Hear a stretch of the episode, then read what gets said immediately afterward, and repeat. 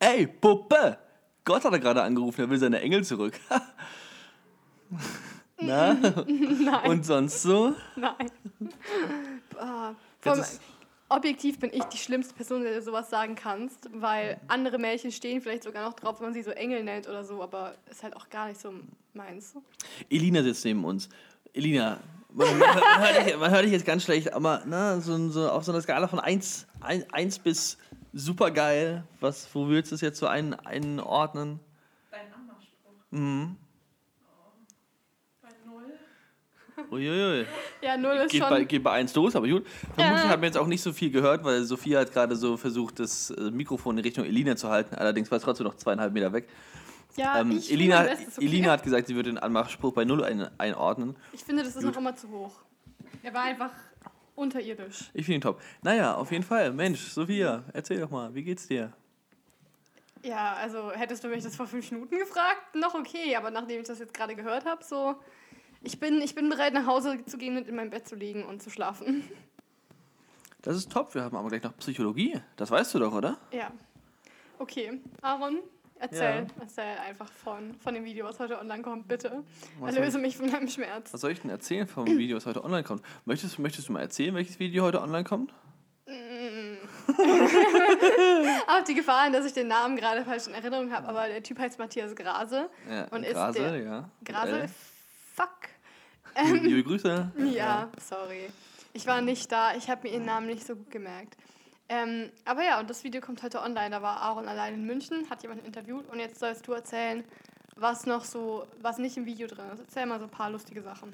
Ähm, das Problem ist, die wirklich witzigen Sachen sind erst hinterher passiert und es ist vermutlich dann auch gut, dass die nicht auf Kamera sind. Ähm, also nicht, dass er jetzt irgendwie schlimme Sachen erzählt hat. Ich sollte vielleicht erstmal erzählen, wer er ist. Ja. Ähm, weil Matthias Grasel an sich wird jetzt vielleicht den wenigsten Begriff sein. Ähm, aber die NSU-Morde vielleicht. Ähm, klar, ich weiß, Sophia kannte sie auch nicht, weil Sophia einfach ein ungebildetes kleines Stück Scheiße ist. Ja, das stimmt schon. Ähm, aber ein Engel, wie wir gerade gelernt haben, klar. Halsmaul. Und ähm, ja, ähm, die Hauptangeklagte im sogenannten NSU-Prozess, der irgendwie 2018, glaube ich, sein Ende gefunden hat in einer, in einer, ähm, in einem Urteil, le lebenslange Freiheitsstrafe mit Feststellung der besonderen Schwere der Schuld, ähm, war die Hauptangeklagte Beate Zschäpe. Das äh, dürfte ein Name sein, den, den viele schon mal gehört haben. Klar, außer Sophia. Ähm, und eben jener, jener Matthias Grasel hat äh, Frau, Frau Zschäpe dann vom Oberlandesgericht als einer der Pflichtverteidiger vertreten. Und ich hatte die Möglichkeit, mit ihm zu sprechen. Und ich glaube, das ist ein sehr, sehr interessantes Video geworden. Das ist jetzt so ungefähr 20 Minuten lang. Geht heute, also an unserem Upload, nee, gar nicht an unserem Aufnahmetag, jetzt heute, also am 3. Dezember online, um 18 Uhr. Und ähm, ja, ich nehme an, klar, wenn ihr es hört, habt ihr es schon gesehen, dass wir bis dahin so ungefähr ah, 200 bis 300.000 Klicks haben. Von daher, ähm, ja, wird das soweit, wird das soweit passen. Ja. Ja, Ich Ähm, weiß nicht, was ich dich fragen jetzt soll ich soll. einfach irgendwelche. Ähm, so Ja. Ich glaube, es wird heute eine, eine Podcast-Folge, bei der ich einen sehr geringen Redeanteil habe. Und das ist auch okay so. Das ist immer positiv natürlich. Ähm, ja, was, was soll ich denn erzählen? Ähm, wir, ich hatte, ich ha hatte natürlich die Möglichkeit, Fragen zu stellen, die sonst noch, so noch nicht gestellt wurden oder die mir so ein bisschen auf der Zunge brannten. Ähm, der, der erste NSU-Mord hat ja 2000 stattgefunden. Äh, das heißt, da, da hat es mich noch nicht mal gegeben. Dich zu dem Zeitpunkt auch noch nicht, weil du erst sehr spät im Jahr 2000 geboren wurdest. Ähm, ui, das ist übermorgen Geburtstag, war? Ja. Juhu, wir stehen eine 2 vorne dran, hä? Ah, Ähm, auf jeden Fall, äh, den ersten NSU-Mord hat es 2000 gegeben und den letzten später. Ähm, also, keine Ahnung, aber Ja. nicht, nicht zu einem Zeitpunkt, in dem ich jetzt in einem Alter gewesen wäre, um den mitzubekommen. Ähm, aber ich habe das äh, so als, als jemand, der einfach hin und wieder mal Zeitung liest und sowas. Ähm, also irgendwie so Internet. Ähm, habe ich, ähm, habe ich natürlich schon was gehört vom NSU und habe das alles mitbekommen. Ähm, dann nachher auch das Urteil und so hat. Das habe ich mitbekommen, habe dann immer mal wieder irgendwie eine Doku geschaut und dann habe ich mehr oder weniger zufällig mh, vor, einem, vor einem halben Jahr oder so ein Interview mit Matthias Grasel gesehen ähm, im Podcast in extremen Köpfen mit einem Psychologen und Millionengewinner bei Wer, wird Millionär, auch total random, ähm, Dr. Leon Winscheid, der eben Grasel interviewt hat ähm, über, über diesen, diesen Prozess. Und dann habe ich mich da natürlich ja, so ein bisschen schlau, schlau gelesen, schlau geguckt. Da gibt es auch äh, sehr gute Dokus natürlich drüber, weil das einfach der, der größte Strafprozess der, in der deutschen Nachkriegsgeschichte ist. Ähm, also, so und wir müssen daran denken, die Nürnberger Prozesse zählen, soweit ich weiß, zur deutschen Nachkriegsgeschichte. Yep. Und wenn der NSU-Prozess größer ist, dann hat das schon was zu heißen. Ähm, ja, und dann wurde, wurden dann natürlich schon viele Sachen abgedeckt, aber ich hatte die Möglichkeit, noch mal so zwei, drei Sachen zu fragen, die mich einfach interessiert haben. Und ähm, ja, ich glaube, es ist ein insgesamt sehr, sehr interessantes Interview geworden, in dem man so ein bisschen einen Einblick hinter die Kulissen eines, eines Strafverteidigers bekommt. Und das wirklich Interessante ist, dass, ähm, dass Frau Zschäpe schon, schon drei Pflichtverteidiger hatte, äh, bevor, bevor Matthias Grasel dazugekommen ist. Die haben sich aber dann so verkracht, dass sie die letzten drei Jahre des Prozesses gar nicht miteinander geredet haben. Also, also, nicht, äh, also nicht mal Hallo, nicht mal, nicht mal Tschüss, kein, kein Gesundheit, gar nichts. Und äh, dann nur noch, nur noch Herr Grasel, da eben wirklich für Frau Zschäpe zuständig war, sage ich mal. Also sie waren auch alle zuständig, aber nur mit ihm hat sie noch geredet. Ähm, und er hat aber ganz wenig Interviews gegeben bisher. Mhm. Ja, eigentlich ein sehr, sehr ja, medienscheuer Anwalt, sage ich jetzt mal, der das eher meidet, viel mit den, Medien, mit den Medien zu kommunizieren, was bei den, bei den ähm, Herren äh, Herstahl und Sturm auch ein mega, mega äh, Anwaltsnamen-Trio für so einen, für so einen Prozess. Ähm, da anders war, irgendwie, die haben, wurden sogar begleitet von Anfang an vom WDR für eine Doku. Ist eine sehr, sehr gute Doku, anderthalb Stunden lang. Ähm, und deswegen ist es eigentlich umso interessanter, mal, mal Herrn Grasel ähm, ja, in einem längeren Interview zu hören, weil er eben so noch nicht, noch nicht viel gesprochen hat. Und ich, mir geht jetzt langsam so ein bisschen das aus, worüber ich reden soll, Sophia. ähm, ja, was ich fragen wollte, war, du hast ja schon öfter mal erzählt, dass du vor manchen Interviews schon eher nervös warst. Wie, was war so dein Nervositätslevel vor dem Interview? Ähm, es ging so, also wir haben das irgendwie relativ, relativ früh morgens, gut, irgendwie um halb elf oder sowas halt gedreht. Ähm, ja, ich meine, das ist früh genug. Ist, also, ich finde auch, dass es am früh Wochenende schlafe ich um halb elf noch. Ja, eben, siehst du, es war ja in Ferien, also in Schulferien. Aber ich meine, wann soll ich sonst auch nach München fahren? Ja. Ähm, Kannst doch Mathe schwänzen. Eben, ja, das wäre eigentlich, ja. Hätte ja, wäre wär, wär ein Punkt. Ähm, auf jeden Fall, liebe Grüße. Ähm, auf, auf jeden Fall. Ich habe eben noch mit ihm geredet. Das, ich? Ja? Geil. Ähm, also mit nee, unserem Mathelehrer, nicht mit Matthias Grase. ähm, ähm, naja, auf jeden Fall haben wir es ja, verhältnismäßig früh geführt. Ähm, dadurch war ich so, als ich aufgestanden bin und so, noch nicht so ganz in dem Ding, dass ich mich, dass ich jetzt irgendwie aufgeregt hätte sein können, weil. Äh, Viel zu das, müde. Äh, ja, ich war irgendwie, ich war froh, dass ich noch gelaufen bin und nicht irgendwie in der Dusche hingefallen bin oder so. ähm, auch, auch, auf der, auch auf der Fahrt dann durch, durch quer durch München da zum, ähm, zur Kanzlei von, von Matthias Grase ging eigentlich alles. Mhm. Zuerst so, als, als wir da hingelaufen sind, da, da ging mir dann so ein bisschen die Pumpe, weil ich dachte, oh, es ist schon, schon krass so. Also den, das sind ja natürlich viele Leute, die wir, die wir treffen dürfen. Ähm, und auch die jetzt ich speziell in München getroffen habe, sind natürlich Leute, die man sonst nicht so, so trifft und denen man vor allem diese Fragen nicht stellen kann. Also mhm. das hatten wir ja auch bei Maya schon, ja. dass man ähm, dass wir ihr natürlich auch Fragen stellen können als, als neugierige äh, Jugendliche im, im, sag, unter dem Deckmantel des Journalismus, die wir eben ihr jetzt so nicht hätten stellen können, einfach weil ja. es sonst irgendwie nicht nett bisschen, gewesen wäre zu sagen, ja. wie fühlt es sich eigentlich an, vergewaltigt zu werden. ähm, und so ähnlich ist es dann auch bei Matthias Grasel. Mhm. Da konnte ich ihm einfach sehr, sehr direkte Fragen stellen, die mich sehr interessiert haben. Da war ich so ein bisschen aufgeregt vor.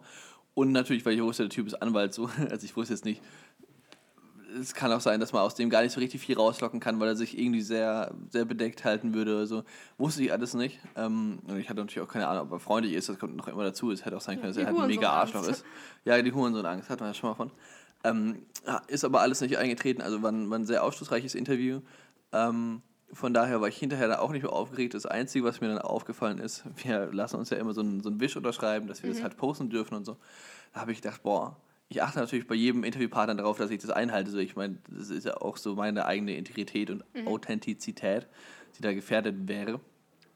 Ich dachte, boah, da muss ich so extra darauf achten, dass das alles passt, weil wenn ich da was falsch mache, der fickt mich richtig an. Also, der, der, der, der, legt richtig los. Ähm, von, von daher ähm, wollte ich da jetzt kein Risiko eingehen.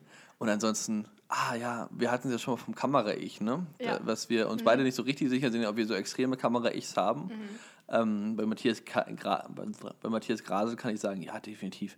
Also das ist vermutlich das, vermutlich das krasseste Mhm. Kamera-Ich von allem, was wir bisher ähm, so mitbekommen ja. haben. Ja, vielleicht ist es auch mehr so ein Öffentlichkeits-Ich, oder? Ja, vielleicht so ein bisschen, das kann sein, ja, aber Das muss sich ähm, auch sicher vor Gericht anders geben, als halt jetzt im Privatleben so. gar, garantiert. Aber ähm, ja, wobei wir jetzt ja im Prinzip auch Fremde waren und Mhm. ähm, damit ja auch eher so ein bisschen Öffentlichkeit, zumal das witziger ist, so ich würde einem Journalisten niemals irgendwie, also ich würde mich einem Journalisten gegenüber tendenziell immer ähm, so verhalten, dass er mir nicht ans Bein pissen kann, irgendwie so. Ja. Andererseits wusste er natürlich auch, dass er mich anal nimmt, wenn ich irgendwas mache, von daher. Kannst du es nicht sagen? Doch. Ähm, nee, aber es war tatsächlich so, dass man. Ähm, ich kannte ihn ja vorher auch nur aus irgendwelchen, irgendwelchen kleineren Beiträgen oder sowas oder immer aus dem Interview. Und ähm, ja, er wirkte da immer so sehr, so fast so ein bisschen überseriös, so ein bisschen, und das meine ich jetzt überhaupt nicht beleidigend, aber mir fällt einfach keine bessere ähm, Be- Metapher ein. Er wirkte so ein bisschen so, so wie so mit einem Stock im Arsch, so ein bisschen, einfach, einfach so sehr, sehr, sehr deutsch. So, wirklich sehr, sehr deutsch. Okay. Und immer natürlich darauf bedacht, dass er, dass er ja, sich gut ausdrückt und natürlich kein nichts erzählt, was er nicht erzählen darf. Das ist natürlich ein Ja. großes Problem beim Anwalt. Wäre auch irgendwie schlecht, wenn er nicht darauf bedacht wäre und einfach so, ja, Richtig. kannst du ja rausschneiden. Genau, das, das stimmt natürlich. Das wäre natürlich, wäre natürlich beschissen. Ja. Ähm, und deswegen auch im Interview dachte ich immer so, ja, okay, die Sympathie, die Grundsympathie hat gestimmt, so, es Mhm. hat, alles, äh, hat alles gepasst. Es war sicherlich, äh, ja, vermutlich so das Ernst, eins der ernsteren Interviews bisher. Mhm. Ähm, auch so mit Maya haben wir ja vorher so richtig viel gelacht, von daher war, das, Ja. Mhm. war die Stimmung auch im Interview echt okay. Ähm, das, die Stimmung war hier auch okay, nur hatten wir vorher nicht wirklich viel miteinander zu tun, weil es war wirklich so, er hat uns in sein Büro geführt und hat gesagt, alles klar, bau mal auf, keine Ahnung, ich bin woanders. So. Er ist dann irgendwie weggegangen Mhm. und wir haben dann so, so eine halbe Stunde in seinem Büro gechillt und irgendwie das Ding aufgebaut. Ähm, oder 20 Minuten, keine Ahnung. Ähm, Ja, vor allem unser Aufbau geht normalerweise so fünf Minuten oder so. nee. Nicht? Also, nee, also ich weiß nicht. Nee. ich hatte immer den Eindruck, es ging super schnell. Also mit- war das auch, weil ich dir nicht helfen musste und du immer alles alleine machst. das kann sein, ja, vor allem mit Softboxen und so nicht. Also wir haben wirklich ah, ja, volles stimmt. Programm aufgebaut. Ah, okay, okay, krass. Wir haben wirklich volles Programm aufgebaut. Also Ja. Dann diese Rollläden runtergemacht und sowas, damit Okay, halt krass, ordentliches ja. Licht ist. Ja gut, in dem Ähm, Fall dauert es länger, weil ich glaube, wir haben, seit wir die geholt haben, haben wir, glaube ich, noch nie ein Interview gemacht, zusammen mit Softboxen, oder? Ich glaube nicht, nee. Mhm. Was aber auch dumm war. Also gerade wenn man sich die Grafik ähm, oder die Qualität vom Interview mit, mit äh, Marcel in, in Stuttgart anschaut, da sieht man extrem, dass das vielleicht nötig gewesen wäre. Ähm, Mhm. Ja, nicht aber unbedingt, weil da war schon so viel Licht im Raum, wir waren eh schon überbelichtet, aber das Licht kam halt von oben und wir hätten, wenn dann die Softboxen nehmen müssen und das Licht ausmachen. Aber dann Richtig. wäre es zu dunkel gewesen, oder? Nee. Die, Okay, nee, nee. Eigentlich, eigentlich muss, man, muss man das Licht komplett ausmachen und die Softboxen an. Aber das, ich meine, das haben wir damals auch einfach nicht gewusst. So. Das Ja. war, Ab jetzt, war das Leute, unser allererstes Interview, das wir Äh, live Person, gemacht ja. haben. Ich glaube, so offensichtlich konnten wir es nicht wissen. Ist ja auch Ja. Mhm. nicht schlimm so. Ne? Hat ja alles gepasst. Jetzt, äh, jetzt weiß man es besser. Ist auch so einzige Kameraeinstellung, also tatsächlich äh, grafische Einstellung, Mhm. habe ich seitdem nochmal verändert, so, weil ich jetzt einfach mich da, da Mhm. mehr auskenne. Aber wie auch immer, auf jeden Fall, ähm, Grasel hatte, ähm, wirkte immer so sehr, sehr super seriös im Interview. Und ähm, ja, sehr, sehr wie ein Anwalt halt. Und kaum was, ähm, kaum, kaum was war die Kamera aus, hat er solche Dinge gesagt wie Vögeln. so, also Okay, fand, ich ganz äh, witzig. In welchem, in welchem Kontext ist dieses Wort irgendwie aufgekommen? Das kann ich tatsächlich erzählen. Ähm, wir hatten äh, wir hatten so ein bisschen davon, wie man einen, jemanden tatsächlich verteidigt, beziehungsweise auch von den ich dachte gerade, dieser Satz ändert, äh, endet irgendwie anders. jemanden Vögel. Also so richtig. Matze, ich wollte mal fragen. Ähm, ja, eben, deswegen. nein, ähm, wir hatten so ein bisschen von Verteidigungsstrategien und von, äh, von Moralvorstellungen und so, weißt du, Ja, ja, so ein bisschen, und von Lügen vor Gericht, Ja, ja. weil der Angeklagte darf ja lügen, ähm, aber dessen Verteidiger nicht. Ja. Und ähm, deswegen ähm, wir es so davon, ja, habe ich gefragt, wie es denn ist, so mit Lügen, weil, oder wie viel er denn wissen will von seinem Mandanten wirklich, weil alles, was er nicht weiß, kann, er auch nicht lügen verraten. Ja, und kann er auch nicht verraten, genau so ein Kram. Ähm, hat er gemeint, ja, er macht es immer so, ähm, wenn jetzt einer zu ihm reinkommt und sagt, ähm, ja, pass auf, Herr Grasel, ähm, ich, äh, ich brauche, brauch, ich habe einen, ich habe einen umgebracht und zwar, und zwar von hinten, weil ich seine, weil ich seine gelbe Jacke und seine Nase nicht mochte, habe ich ihn von hinten erschossen. Ähm, dann muss er natürlich als Anwalt sagen, ja gut, ist jetzt natürlich blöd, ne? da kommen wir jetzt auch ohne, da kommen wir, das ist Mord. Ja. Also da, da kommen wir jetzt nicht mit weniger weg oder so, sondern es ist halt lebenslang und es ist vermutlich auch besondere Schwere der Schuld, weil es eine Heimtücke ist. Ähm, das heißt, du bist, ja, auf gut Deutsch, du bist gefickt. So. Ähm, hat er, das hat er jetzt so nicht gesagt. Ähm, das war jetzt, waren jetzt meine Worte. Ähm, aber deswegen hat er gesagt, deswegen, wenn jetzt einer reinkommt und sagt, er braucht einen Anwalt, weil irgendwie Tötungsdelikt, dann ähm, lässt er ihn gar nicht irgendwie die Geschichte erzählen, sondern nur so in groben Zügen maximal, also eben, wer, wen hat er umgebracht, ne? wie war die grobe Situation. Ähm, und dann gibt er eben, sagt er, ja, wir haben jetzt so zwei, drei Möglichkeiten im Prinzip. Die eine wäre, sie haben eben mit Heimtücke und sowas, dann kommt man nicht unter 25, äh, Quatsch, unter 25 und nicht unter lebenslang raus. Ähm, vielleicht ähm, war es aber auch so, dass sie zwar seine gelbe Jacke nicht gut fanden, aber irgendwie hat er sie bedroht.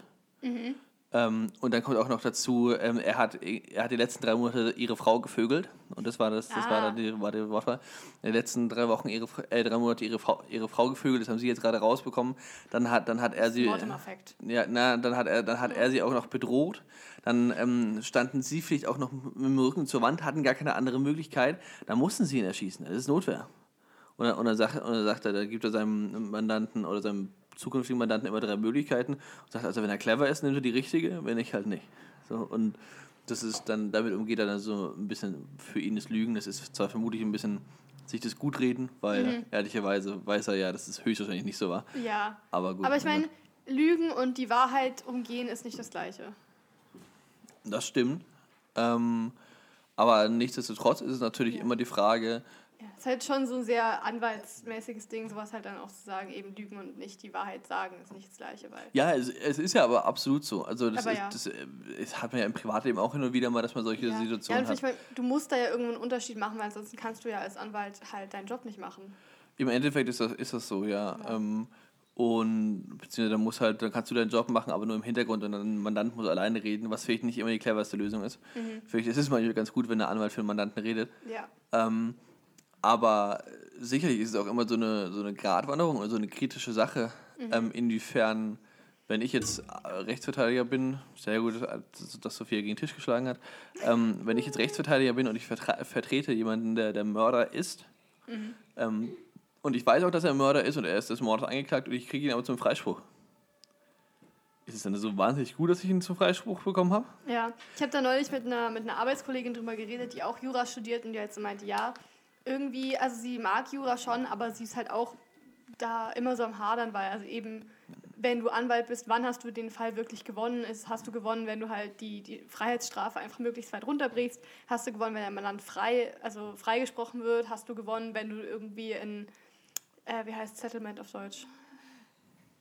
Ah, fuck. Also halt, wenn du dich irgendwie mit, mit dem, deinem Gegner einigen kannst auf eine Strafe hier, oder so. ähm, Oh, wie, ja, ja, ich weiß, wie es heißt. Ähm, wie heißt denn das? Eine Einigung? ein Deal, irgendwie so. Ja, also, Es, ich weiß, ja, ich also glaube, halt die Leute wissen, was einfach, gemeint Der ist. Punkt ist halt einfach, an welchem Punkt hast du wirklich gewonnen und an welchem Punkt hast du halt verloren. Naja, ich, also darüber haben wir auch gesprochen. Ich weiß nur nicht mehr, ob quasi, ob ähm, im Interview oder off, off cam.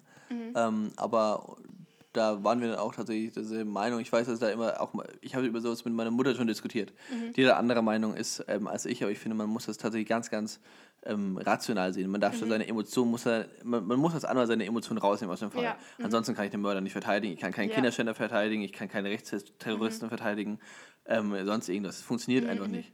Ähm, und also erstens, das Wichtige ist, ich muss Tat und Täter trennen.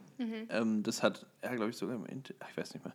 Nee, hat er nicht gesagt. Ähm, aber das hat, das hat er, hat er oft keinem gesagt. Er hat gesagt, und das finde ich sehr wichtig, er verteidigt den Täter, ich verteidige den Täter, ich verteidige nicht die Tat. Nur weil ich einen Mörder aus dem Kast hole, finde ich es nicht gut, dass er einen umgebracht hat. Ja. Aber äh, wir, leben in, wir leben in einem Rechtsstaat, das ist auch gut so. Und hier hat jeder das Recht auf eine angemessene Verteidigung. Und ähm, deswegen gibt es ja auch sowas wie Pflichtverteidiger. Deswegen zahlt, zahlt Deutschland einer Beate Zschäpe ähm, nur mal nur vier, bis am Ende sogar fünf Pflichtverteidiger, damit sie eine angemessene Verteidigung bekommt. Die hat jetzt nicht so wahnsinnig viel gebracht, aber ähm, sie, sie, hat, Ja. sie hat sie bekommen und man geht ja gerade auch, man, es es soll auch ein Berufungsverfahren stattfinden vom Bundesgerichtshof ähm, mit, mit Herrn Grasel, äh, weil man die, die von der lebenslangen Freiheitsstrafe wegkommen möchte. Ähm, Und ganz, und ganz klar ist halt, es ist halt nun mal so, es gibt dann auch, auch Gesetze. Es kann ja sein, dass ein Mörder theoretisch wegen eines Verfahrensfehlers, wegen eines kleinen Verfahrensfehlers, Verfahrensfehlers frei, freigesprochen wird. Da ist Mhm. eine Kleinigkeit, irgendwas dumm gelaufen bei der Polizei und der Mörder wird freigesprochen. Und er wird aber nicht freigesprochen, weil alle überzeugt sind, dass er keinen umgebracht hat, sondern weil, weil wir uns halt an Gesetze halten müssen. Ja, Und ich kann nicht sagen, du hast dich nicht an Gesetz gehalten, deswegen halte ich mich auch nicht an Gesetz. Funktioniert nicht. Ja. Ähm, und das sind halt ganz klar so Sachen. Und wann man gewonnen hat, würde ich tatsächlich daran festmachen, was, was liegt auf dem Tisch. Ähm, das war, kam auch im Interview vor. Ähm, da hatten wir es so davon, inwiefern hat er sie jetzt als, äh, hat er es jetzt als eine Niederlage empfunden, dass seine Mandantin äh, lebenslang ähm, weggesperrt wurde. Und da hat er gesagt, ja, die Sache ist ganz einfach. Ähm, über die Strafe hat keiner diskutiert. Es ging nie darum, ähm, kriegt sie jetzt für die Morde lebenslang oder nicht. Es geht darum, hat sie, ist sie Mittäterin bei, bei den Morden oder ist sie irgendwie, hat sie nur Beihilfe geleistet oder sonst irgendwas. Was halt ein wichtiger Punkt ist, weil Beihilfe ist nun mal kein, ist halt nun mal kein Mord. Er sagt, wenn das Gericht dazu kommt, dazu zum Schluss kommt, dass sie Mittäterin ist und die Morde mitbegangen hat, dann ist die Sache ganz einfach. Dann gibt es lebenslang, weil das, das Strafgesetzbuch sieht halt nun mal lebenslang für Mord vor, da gibt es nichts drunter. Fertig. Ähm, deswegen ist das, ist das tatsächlich der wichtige Punkt. Deswegen geht es dann, dann mehr darum, welche Tat wurde begangen und, und darauf aufbauend dann. Wenn, wenn klar, wenn vor Gericht klar ist, es gibt einwandfreie Beweise, dass irgendwie dein, dein Mandant ähm, eine Tankstelle ausgeraubt hat mit einer, äh, mit einer Pistole, dann steht da halt nur mal ein Strafmaß von 5 bis 15 Jahren. Dann brauche ich nicht auf Freispruch plädieren, weil wird nichts. Das heißt aber, wenn der dann nur 5 Jahre bekommt, hab, ist das ein, eigentlich, ein, ist er eigentlich ein Riesengewinn. Ja. Wenn er 15 Jahre bekommt, ist blöd. Ähm, das, und da kommt es dann auf eine reine Argumentationsstrategie an. Ähm, und von daher, also es, ja, es ist immer ganz schwierig. Aber ich finde es eigentlich ganz klar, dass, ähm, dass je- jeder Anwalt und eine richtige Verteidigung verdient hat äh, oder bekommen sollte. Ähm, und ich hätte da jetzt, auch wenn ich jetzt Anwalt wäre, glaube ich, wenig Gewissenskonflikte, Ja. weil ich einfach überzeugt davon bin, dass das, dass das so sein muss. Und äh, man kriegt das immer wieder mit, irgendwie von, ähm, auch im NSU-Prozess war das so, dass dann Angehörige irgendwie gesagt haben, ja, hm, weil sie auch keine Rech Gerechtigkeit bekommen haben, wobei Recht und Gerechtigkeit immer unterschiedliche Sachen sind. Ja. Entschuldigung, wenn mein Vater umgebracht wurde, kann ich dafür keine Gerechtigkeit kriegen. Der Mann wird nicht mehr leben. Das ist Ja. einfach so, der Mann ist tot. So, und der Mann ist, der Mann ist tot, ob, Ce, ob Cepe jetzt irgendwie geköpft wird oder ob, Ce, ob Cepe jetzt 15 Jahre nur, nur in den Knast kommt, der Mann ist tot, der wird nicht mehr wiederkommen. Ähm, das heißt, Gerechtigkeit kann es sowieso nicht geben. Da hat in meinen Augen Frau Merkel damals einen Fehler gemacht. Sie hat damals gesagt, man, man wolle alles komplett aufklären oder man wird alles komplett aufklären. Ist nicht passiert, weil das funktioniert einfach nicht. Du kannst so jahrelange äh, Verbrechensreihen kannst du nicht einfach komplett äh, auch restlos aufklären. Ja. Ähm, aber da haben dann auch viele, ähm, viele Angehörige oder Hinterbliebene gesagt, das gibt es auch in anderen Fällen immer wieder, ähm, dass sie so ein bisschen das Vertrauen, in den Rechts, das Vertrauen in den Rechtsstaat verloren haben, weil sie sind nicht gerecht behandelt worden. Das Problem ist aber, sie, sie sollten eigentlich genau dadurch, es klingt jetzt ein bisschen paradox, aber sie sollten eigentlich genau dadurch das Vertrauen in den Rechtsstaat haben, weil der Angeklagte ist halt auch Teil des Rechtsstaats. Ja, mhm. Und er hat sein Recht bekommen, dann bist du vielleicht ähm, irgendwie hier äh, subjektiv ungerecht behandelt, behandelt worden, aber es ist rechtsstaatlich alles, alles korrekt abgelaufen. Das Ja. ist halt der Punkt.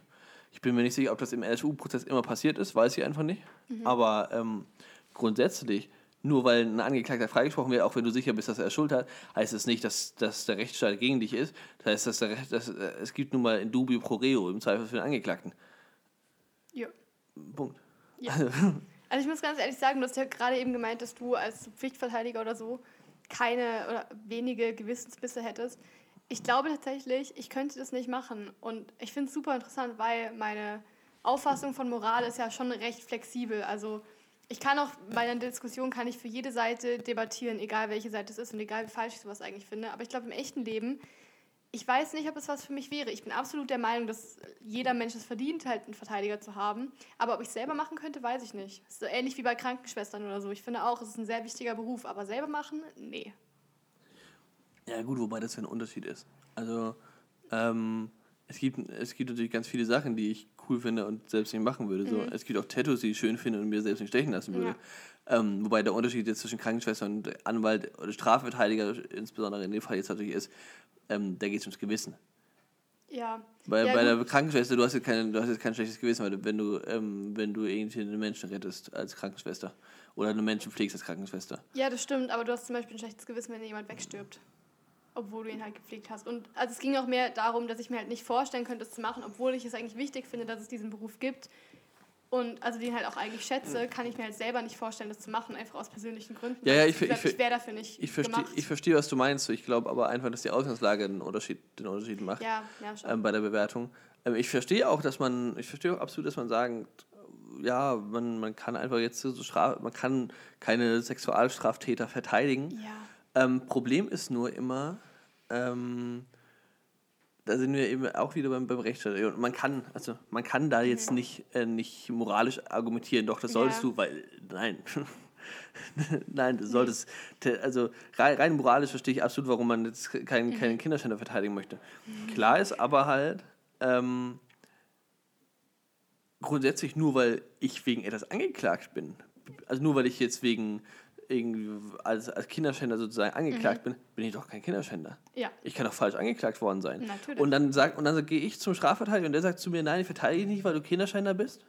Nee, eben, das ist ja genau der Punkt. Ich finde, sowas darf halt nicht passieren, aber genau deswegen wäre ich wahrscheinlich nicht für diesen Job gemacht, weil es mir, glaube ich, schwerer fallen würde, sowas tatsächlich im echten Leben zu trennen. Also, weißt du, wenn ich mir nicht hundertprozentig sicher wäre, dass die Person auf, einem, auf einer persönlichen Ebene es verdient hätte, nochmal eine zweite Chance zu bekommen. Ich glaube, da bin ich zu wenig objektiv, was solche Sachen Ja, angeht. vermute ich schon.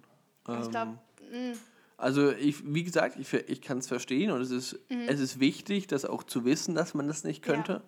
Also es stell dir vor, ich wüsste es nicht und ich würde dann so meinen, ja, ich studiere jetzt Jura und mache das dann und wäre dann Genau. absolut unfähig. Eben, das ist, ja, oder ähm, vielleicht wärst du, wärst du fähig, aber würdest, äh, hättest dann die übelsten Gewissensbisse. Ja. Das ist alles, alles scheiße und ähm, es, es trägt zur Rechtsstaatlichkeit sicherlich nicht bei, zu sagen, ich, ma, ich mache das nicht, aber es bringt halt auch niemandem was, wenn du es dann trotzdem machst. ja. Ähm, deswegen muss man sich dessen einfach bewusst sein. Aber trotzdem, ich bin tatsächlich ziemlich überzeugt, dass ich das gut könnte. Ich sicherlich, äh, man, man nimmt natürlich solche Fälle mit nach Hause und Ja, klar. das hat eigentlich auch gar nicht zu mir. Ich glaube, das war in, in einem anderen, in einem- in einem Podcast, in dem er auch gesagt hat, so, er selbst hatte es jetzt noch nicht, dass er speziell einen Mörder auf Freispruch bekommen hat, aber er sagt, natürlich weiß er nicht, das so 100% Befriedigung bringt, quasi. Ähm, weil natürlich immer die Frage ist, ist es jetzt menschlich gut, dass er draußen ist? Klar ist aber, wenn er freigesprochen wurde, ist es wohl so, dass es, recht, dass es rechtens ist, dass er freigesprochen Ja. wurde. Ähm, von daher, das ist natürlich, ist natürlich eine Sache und ich kann, also das ist ja auch nur eine Mutmaßung im Endeffekt, dass ich sage, ja, würde ich aushalten oder könnte, hätte ich keine Gewissensbisse. Ich weiß es nicht. Also das Ja. wüs- weiß ich ja erst, wenn's, ähm, wenn ich das mal gemacht äh, habe ähm, und dazu wird es vermutlich nicht kommen, Jo. was vielleicht auch nicht schlecht ist. Ja, also ich kann mir noch immer nicht vorstellen, dass ein Jurastudium irgendwie also so, so Spaß macht, wenn es nicht wirklich eine extreme Berufung ist. Auch so Medizin oder so. Lauter solche Sachen. Ich glaube, wenn du das machst, dann musst du das so hundertprozentig wollen, weil ich glaube, ansonsten Definitiv. packst du das eh nicht. Definitiv. Also wenn du jetzt sagst, du möchtest Jurist werden, weil du dann irgendwie viel Geld verdienst oder sowas, dann kommst du da nicht durch. Weil es ist ja dann, Mhm. Ja. Mhm. dann ist es schon super trocken. Klar, äh, klar ist aber sicherlich, wenn das so, so ja, berufungsmäßig im Prinzip ist und du, und du sagst, boah, da hast du irgendwie Bock drauf und dich interessiert das tatsächlich voll. Mhm. Ja. Ähm, und du machst dann diese ganzen Gesetzestexte, die du da irgendwie lernst oder sowas, oder Paragraphen oder so. Ähm, und du lernst das alles anhand von Fallbeispielen und sowas und du findest Mhm. das interessant und hast Bock, dich da reinzufuchsen, dann ist das sicherlich ein total aufregendes und geiles Studium. Ja. Aber halt auch wirklich nur dann, das stimmt, Ja. sicherlich. Also bin ich überzeugt. Ich kann mir vorstellen, dass es mir Spaß machen würde, weil ich sowas eigentlich mag. Ich weiß es aber nicht, weil ich jetzt auch keine 100% überragende Auswendiglerner bin. Mhm. Andererseits, also auch so YouTube-mäßig und so, ich fuchse mich ja gerne in Sachen rein, die, Ja. Mhm. ich, die, ich, die mir Spaß machen. So von daher, keine Ahnung, für, für ich werde es auch einmal das wert, ein Semester auszuprobieren im Prinzip. Ja. Und dann aber mal gucken, keine mein, was braucht man denn für einen Durchschnitt für ein Jurastudium? Ähm, das ist ganz unterschiedlich. Also ich weiß noch, ich war, ähm, als die, die Herrschaften vom Indien-Austausch ähm, bei, bei uns hier waren, waren wir in Konstanz an der Uni, ähm, die ja auch eine juristische Fakultät haben und da wurden wir zufällig von einer Jurastudentin rumgeführt, die gesagt hat, es war jetzt 2019, also letztes Jahr, die gesagt hat, der Schnitt in Konstanz lag zu dem Zeitpunkt, äh, der Numerus Clausus für Jura lag zu dem Zeitpunkt bei 3,5 Echt jetzt? in Konstanz. Oha, Also von daher. krass. Finde ich ja auch gut, weil Ja. ich, muss kei ich muss keine Vektoren ausrechnen können. Ähm, Ja. Und ich muss auch, kein, muss auch keine, kein überragender Handballer sein und- oder ja. Gedichtanalyse. Gedichtanalyse schon eher, weil du Te Gesetzestexte irgendwie analysieren musst oder sowas. Also da Ja, sind wir schon eher in der richtigen Richtung. Gedicht. Da stehen halt die Sachen klar drin und da steht dann keine Ja, Metapher eben, oder eben so. nicht immer so klar. Ja, aber also es ist. Das ist das Problem. Musst, nein, nein, aber der Punkt ist, eine Gedichtanalyse ist ja irgendwie auf so einer, so einer Wii-Ebene. Also so, Ja, ich, ich weiß, da, da geht es natürlich darum, dass du dann Stilmittel um anwenden kannst Ja, und und so. da geht es um die Emotionen, die da rein interpretiert werden können, was halt die Person damit ausdrücken möchte. Ich glaube, bei Gesetzestexten ist es schon nochmal was anderes. Ja, es ist aber schon ja, was ich, anderes, ich muss dir recht aber- geben, es ist das, was man auch am ehesten braucht. Ja, und es würde. geht, also die, die Gedichtanalyse, das ist ja der Fehler. So, da geht es ja dann um Transfer. Also wir lernen ja, Ja. eine Gedichtanalyse jetzt nicht zum zehnten Mal, damit wir irgendwie in, in fünf Jahren Gedichte immer noch analysieren können, sondern da Genau. geht es ja darum, das dann auch adaptieren zu können auf, Ja. auf andere Analysen. Und das passt dann schon eher. Ähm, Ja, stimmt. von daher glaube ich, so Deutsch ist schon sehr wichtig. Alleine auch, keine Ahnung. Ja, okay, du für- musst dich halt sprachlich schon gewandt für, anstellen ja, können. Ja, und auch halt- für, für Sachen, die jetzt im ersten Moment gar nicht so einfallen. Durch Mails schreiben oder so. Oder irgendeinen Brief. Mhm. Du schreibst einen Brief an einen Richter und da sind tausend Kommafehler drin Uh, und du schreibst Widerstand mit IE oder sowas. Also Das ist dann, das äh, und mit ist, H. ja sowas, genau, das ist, dafür, ist dann im Endeffekt okay, so weil jeder weiß, was gemeint ist, Mhm. aber es sieht halt scheiße aus. Ja, lässt auch die Leute jetzt weniger Vertrauen in dich setzen, weil man halt Richtig, denkt, wenn er nicht mehr richtig, rechtschreiben genau, kann, ja. was kann er dann? Ähm, aber eben deswegen passt ja eigentlich schon, dass da ein 3 5er Numerus Clausus Mhm. Ja. Mhm. eigentlich äh, ja, vorhanden ist. Aber da war, lag ja auch schon irgendwie bei 1,2 oder sowas für Jura. Also. Also ich finde es auch voll krass, irgendwie zum Beispiel meine Kollegin studiert jetzt, glaube ich, in Zürich Jura. Und in der Schweiz musst du ja für Medizin und Jura nicht ein, NC haben, wobei die generell weniger NCs haben, sondern du musst eine Aufnahmeprüfung machen. Das finde ich eigentlich auch ganz gut so. Weil, also gerade auch für Medizin oder Ja, so, Medizin gibt es ja auch in Deutschland so einen Medizinertest. Ne? Das ist so, geht so in eine ähnliche Richtung, ja. habe ich mich noch nie damit auseinandergesetzt, weil Medizin ist so eine Richtung, die mich halt wirklich so gar nicht interessiert, jobmäßig. Null, nee, mich auch nicht. Also so mein Altruistengehen ist irgendwie von meiner Mutter und von meinem Vater nicht weiter vererbt worden, habe ich das Gefühl. So, das wäre gar nicht meins. Nee, nee, würde ich auch nicht fühlen. Ich finde es auch noch immer beeindruckend, dass so Gina oder auch Ellies Freund oder so einfach so sagen, ja, ich will auf jeden Fall Medizin studieren und halt sich da auch schon so jetzt schon dafür anstrengen oder halt Elenas Freund, die das ja jetzt schon studiert. Ja, ja. Was allein schon was Ellie ihm erzählt, was der da für Aufwand reinstecken muss. Ja, Alter. wobei also er ja auch ähm, sagt, so, er lernt gerne und so. Das ist ja auch generell so lernende Ding, muss ich sagen. Oh, bisschen seltsam. Aber Komischer Typ. ähm, nein, nein, im Ernst, er ähm, ist ein ist, ein- ist Sympathischer Dude. absolut, absolut sympathischer Dude, aber vor allem, also es ist ein total krasser, krasser Aufwand für, Ja, solch, für solche Studiengänge, das stimmt schon. Und dagegen ist natürlich, also ich meine, bei mir wird sich vermutlich eh nur entscheiden zwischen Lehramt und Journalismus mäßig, Mhm. weil ich ja auch Lehramt studieren kann und dann danach in Richtung ähm, Journalismus gehen, weil ich ja, wenn ich Gymnasiallehramt studiere, nicht Lehramt klassisch studiere, sondern Mhm. äh, Politikwissenschaften und Anglistik zum Beispiel, also Englisch. Ähm, und weiß, danach was erst. Ja, aber zu, ich weiß ja nicht, ob alle ZuhörerInnen das wissen. Oh mein Gott. Ich hasse es Ähm, immer, wenn ich mit Leuten rede und die mir dann solche Sachen erklären, als ob ich dumm wäre. Also auch mein Ja. Vater macht das so oft, dass er irgendwelche ja, ja. Worte benutzt. Ja, wir haben ja auch schon tausendmal drüber geredet. Es wäre sehr dumm, wenn, äh, wenn du es nicht wüsstest, was Anglistik ist. Ja. Aber ähm, ich würde das dann studieren und dann quasi Lehramt draufsetzen. Das Mhm. heißt, ich könnte dann auch immer noch danach irgendwie in, in Journalismus gehen. Mhm. Ähm, und naja, also gegen, ja, hatten wir es auch Grade davon, so gegen so ein Jura- oder Medizinstudium ist Lehramt ein Witz. Ja. Ein absoluter Witz. Ja. Das ist einfach so. So dieses, ja, im Prinzip schon fast Geisteswissenschaftliche, ne? Es ist halt, Mhm. ja, Ja. Nee, also ich, ich bewundere solche Leute, die sich da so reinhängen können, Ja, aber ich es auch. ist absolut nicht mein Ding. ja fühle ich auch Also, nicht. so. Sophia, ich muss gleich noch eine Anmoderation fürs Ja, Video mit Matthias Grasel aufnehmen. Ich würde sagen, wir machen hier mal einen kurzen Cut. finde ich gut. Ich finde, Ja. es war auch gerade so, wir hätten jetzt eh kein Thema mehr gehabt. Siehst du, passt perfekt. Perfekt. Wunderbar, alles Nice. klar. Tschüss. tschüss. Tschüss.